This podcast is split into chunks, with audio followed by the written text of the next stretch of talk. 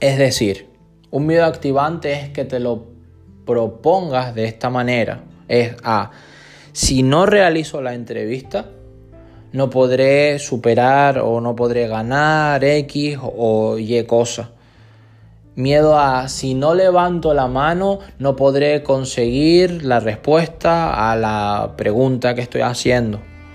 Un miedo activante es un miedo que te ayuda a superarte, que te ayuda a seguir adelante un miedo a si no hago algo porque estoy en una condición precaria, no podré ayudar a mi familia o no podré mejorar mi nivel de ingresos o no podré mejorar mi nivel de vida o no podré salir ahí fuera a darlo todo. Entonces, cambia la forma en la que te estás proyectando tus miedos, cambia la forma en la que te estás reformulando los miedos y pasa de pensar en lo que te podría ocurrir, es decir, miedos de riesgo, miedos de peligro, a por lo que no podría pasarte si no actúas, es decir, miedos activantes.